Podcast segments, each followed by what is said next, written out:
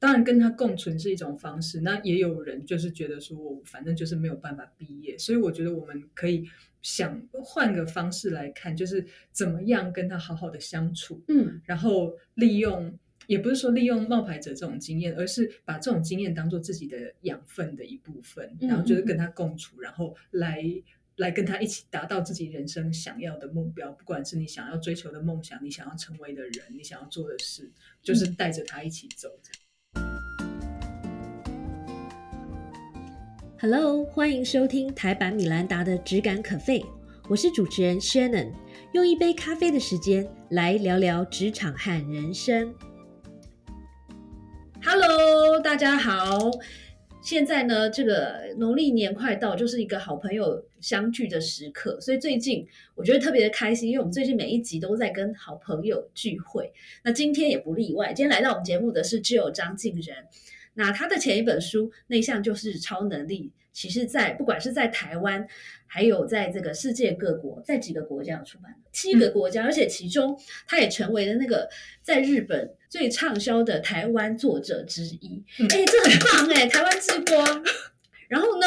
他除了是内向者的代言人之外，他现在忽忽然又变成冒牌者的代言人，是怎么回事？让那个挚友自己跟我们说好了，说什么呢？大家好，我是具有。对，就有这一次来的主要的这个带给我们的礼物呢，就是他的最新的巨作。为什么讲巨作？这本书真的可以看很切面，超厚，然后据说有九万多个字。那这本书的书名我特别的喜欢，它叫做《不假装也能闪闪发光》。但它实际上这本书我看完了，然后它里面讲的其实是冒牌者症候群这件事情。所以就请就聊一下好了，你为什么会选这个题目呢？因为我觉得写一本书真的很痛苦，对，所以就是要写那种自己感同身受的题目。嗯那像上一本《内向者》，我是真的从小到大就很困扰我自己是内向者这件事情。那后来一直在想说，我我应该再也写不出来了。但是有一天，我突然觉得说，哎，我好像从小到大也是很严重的一个冒牌者。然后我就开始问人家说，哎，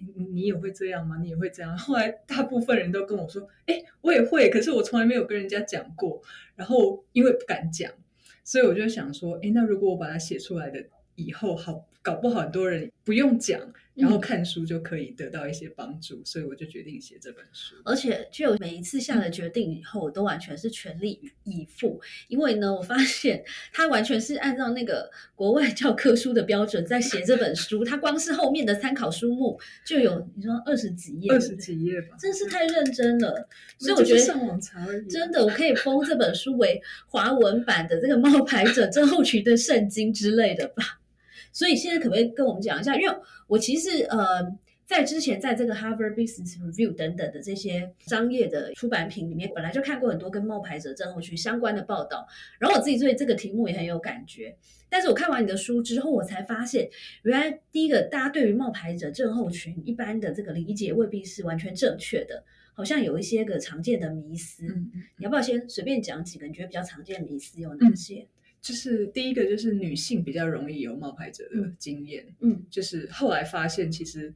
很多研究其实都证明说，其实男生跟女生都会有，可能表现的方式不太一样，嗯但是其实这种经验是还蛮普遍的。是，根据研究是百分之七十的人都有过这种经验。嗯嗯所以这是第一个迷思，然后第二个迷思是说，呃，高成就的人嗯才会有冒牌者症候群。嗯但是如果有冒牌者经验的人，就会知道说，我们永远不会觉得自己是高成就的人呐、对，对，就是因为是冒牌者嘛，所以就觉得自己配不上那些成就，当然也不会觉得自己是搞成就的人。嗯后来就发现，其实说，嗯，只要你没有办法把自己的成功内化，嗯这样子就可能有冒牌者经验。哦，然后啊，书里面还有在开始的时候还有提到冒牌者症候群呢，又可以细分成好多种，对不对？不同的类型，对，总共有五种。嗯我在书里面也有小小的测验，因为我自己很喜欢做心理测验，所以这里面有两个测验，一个是测验你的冒牌者指数有多对高，对然后另外一个就是如果你是有冒牌者的话，帮你测出了你是哪一种类型的冒牌者。嗯嗯嗯，那这些冒牌者呢，第一个就是完美主义者，对，然后完美主义者其实就蛮容易理解的吧，就我我的事情一定要做到什么样子程度，然后用我的方法，然后达到某一样的标准。那第二种呢，就是超人型或神力女超人型，她就是事情要符合每一种角色的各种期待。嗯就是我是妈妈，我是主管，或者是我是媳妇，我每一个角色都要做得嗯嗯嗯很好。然后再来呢，有一种叫做那个天才型，就是嗯我事情呢绝对不能努力，嗯，然后我要非常轻松写意的就达到，那种就叫这种人。不是就是每次 断考前，明明他都那个念了好几页都没有那个睡觉，然后还要假装说什么啊完了我都没有准备之类的，是不是？这种人就是很典型的，对不对？，他就会觉得说，如只要我努力的话，我就是不够好，嗯，我一定要一试就成。然后呢，就是只做一次，我就要大放异彩，就要成功这种的。我只给自己一次机会。是然后还有一种是那个呃独行侠型，就是对我不能有人家的帮忙，我一定要嗯自己独立完成，我才算成功。嗯嗯嗯再最后一种就是专家型，就是我永远都觉得说我的。我我一定要把我的专业知识里面的所有的事情，我嗯都要非常非常清楚，就是处于一种问不倒的状况。那如果说有人问我一个，比如说你开公关公司，问你一个公关相关的问题，那你就觉得觉得说，哎，这是新的问题，我不知道答案。这样子的话，那个人就会觉得说，啊，天哪，我就是不够好，我不够专业，这样子。所以大概分这五种类型。哦，那然后我必须要跟你讲，我已经做完测验，那你是什么型？我是那个我有两个，嗯一个是那个神力女超人，你感觉就是，然后还有一个是专家，我是这两个，就是这两个的分数特别高。然后你看我觉得神力女你感人就是神力觉得真的很像，因为我昨天做完那个，我就立刻写了那个贴文，就是 跟跟大家报告说我从早上五点到那个睡觉前做了哪些事。然后我就觉得，哎，能在那么短的时间内做完这么多事，我觉得很有成就感。所以就是表示另外一方面，就是你给你自己的标准就是这么高嘛，就是说我要做嗯妈妈的事情，我要做一个公司老板的事情，然后我要做一个那个网红的事情，content creator 的事情，这样子，就是你每一方面都希望自己都是好的，嗯，嗯然后不会让人家说，哎，你看那个人都忙着工作，都没有小孩的功课都没有照顾什么什么的，你应该不太能接受这种说法。呃，应该是说我会选择比较重要的，嗯，对不对？嗯我我因为我现在小时候可能会希望每个都做得完美啦，但是因为现在年纪大了以后，你就会发现体力不太行，对所以现在就是 prioritize 一下，比如说工、嗯。工作上面，我觉得是绝对不能，比如说专业上被质疑，我觉得就不太行，对不对？嗯。还有就是说，身为一个学习者的角色，比如说我现在正在对什么热衷，我对什么东西很热衷，在学习的时候，比如说我最近在学那个短短影音，或是拍片，或是跟影音有关的事情，嗯我就会投注很多的力气在这个上面。然后每天不管做什么，我可能都会想办法把我正在做的东西跟这件事情结合。真的很厉害。你那个 是什么？具有是什么型？我你在是书里好像有公布，但我忘了。我是独行侠型跟专家型。哦，这是因为嗯你觉得独行侠是不是怕麻烦别人？对，真的，我其实不好意思，真的就是很不好意思，怕麻烦别人，然后怕打扰人家，所以就是什么事情都觉得说，不然我先试试看，然后就是可能会花了很多时间跟很多力气。嗯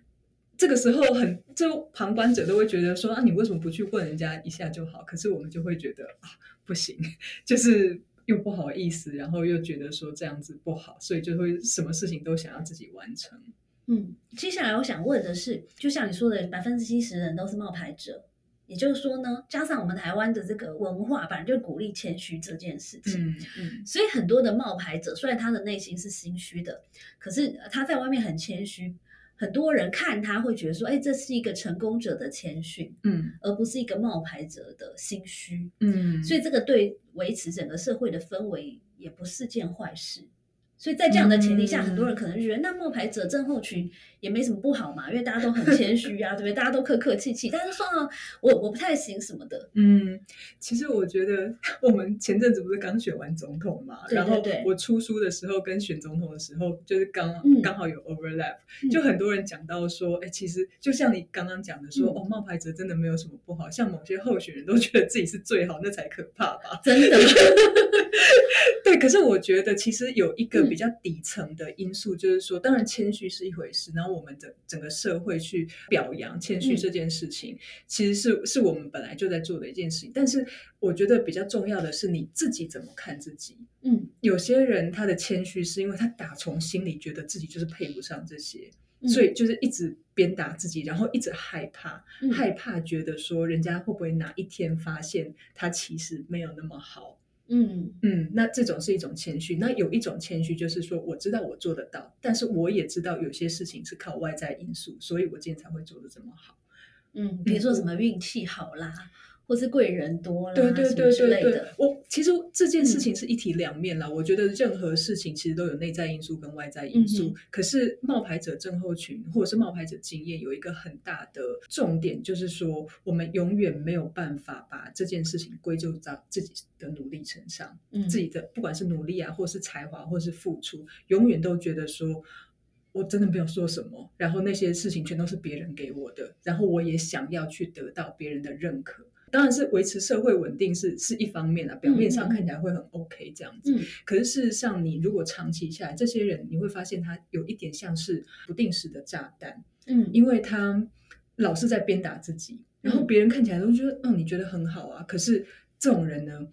不知道什么时候他自己会爆炸，就是压力累积到一种程度，或者是自我怀疑累积到一种程度的时候，他可能就会生病，或者是可能会嗯 burn out，然后可能会对自己或对组织或对社会都有一定程度的影响。但是重点是你在他平常生活中完全看不出来。嗯嗯我觉我觉得，当然，就像你讲的，其实冒牌者症候群最大受害的就是这个冒牌者这个人的本人，自己对不对？对但是你看，given 你刚刚又讲说，大概全球有百分之七十的人都有这样子的 sort of 这样的症状，只是可能严重情况不一样。嗯所以整体来讲，对于整个社会还是会有一定的一些不好的，会带来一些压力啦。嗯嗯嗯，对，我觉得不确定因素吧，嗯因为，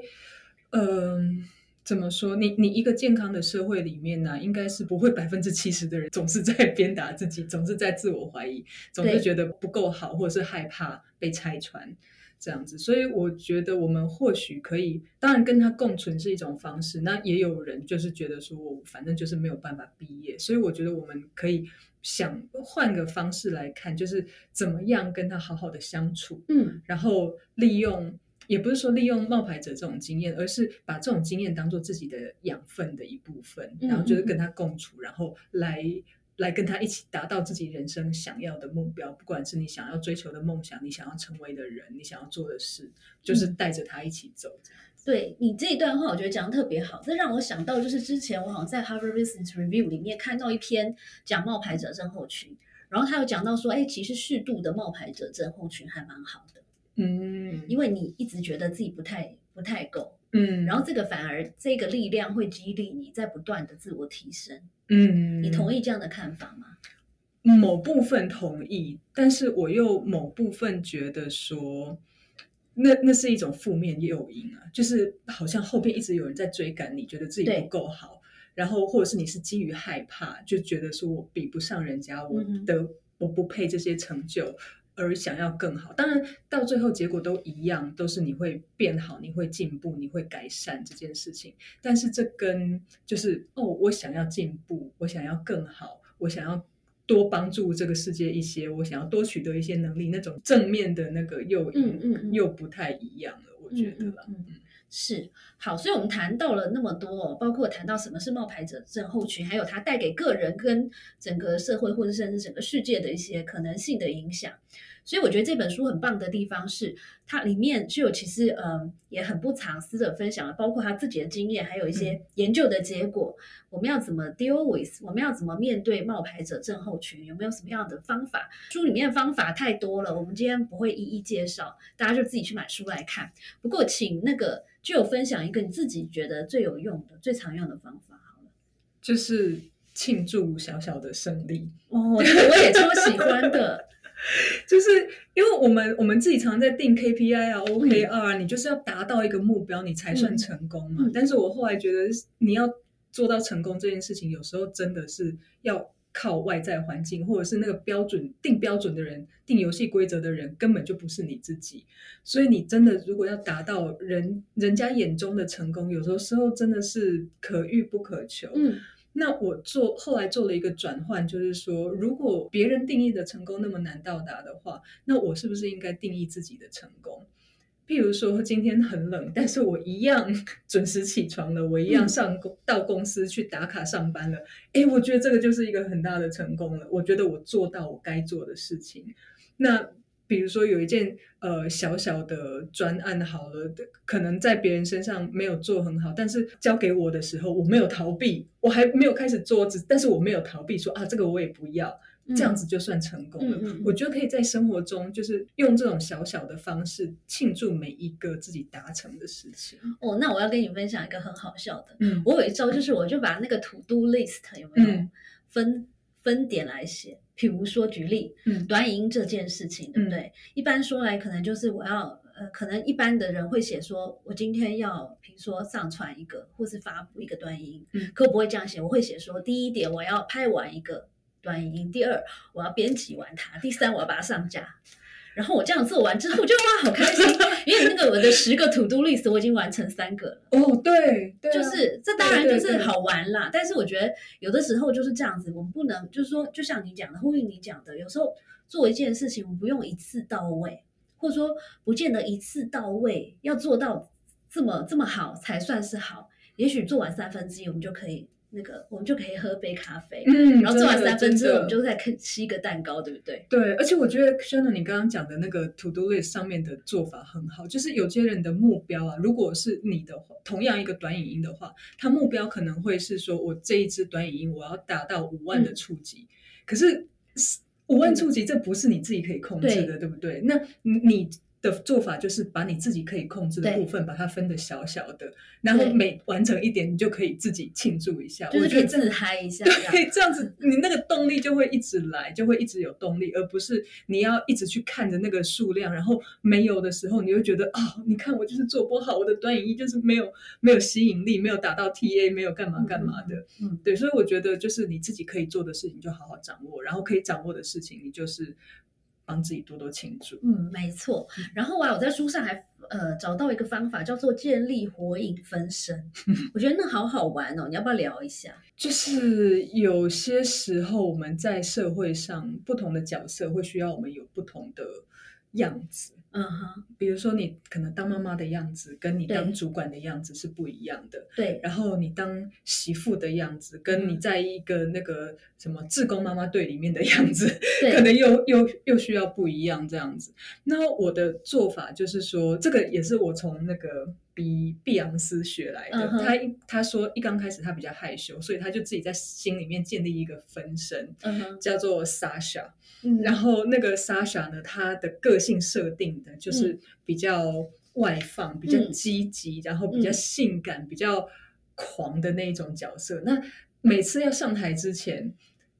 ，Beyonce 就会跟自己说：“我现在是 Sasha。”所以他上台，他就会表现出 Sasha 那个样子。哦，对，所以就是火影分身就是这个意思啊。就是说，你如果说功能性在某些场合或某些情境之下，你需要自己好像有一点点变成。跟平常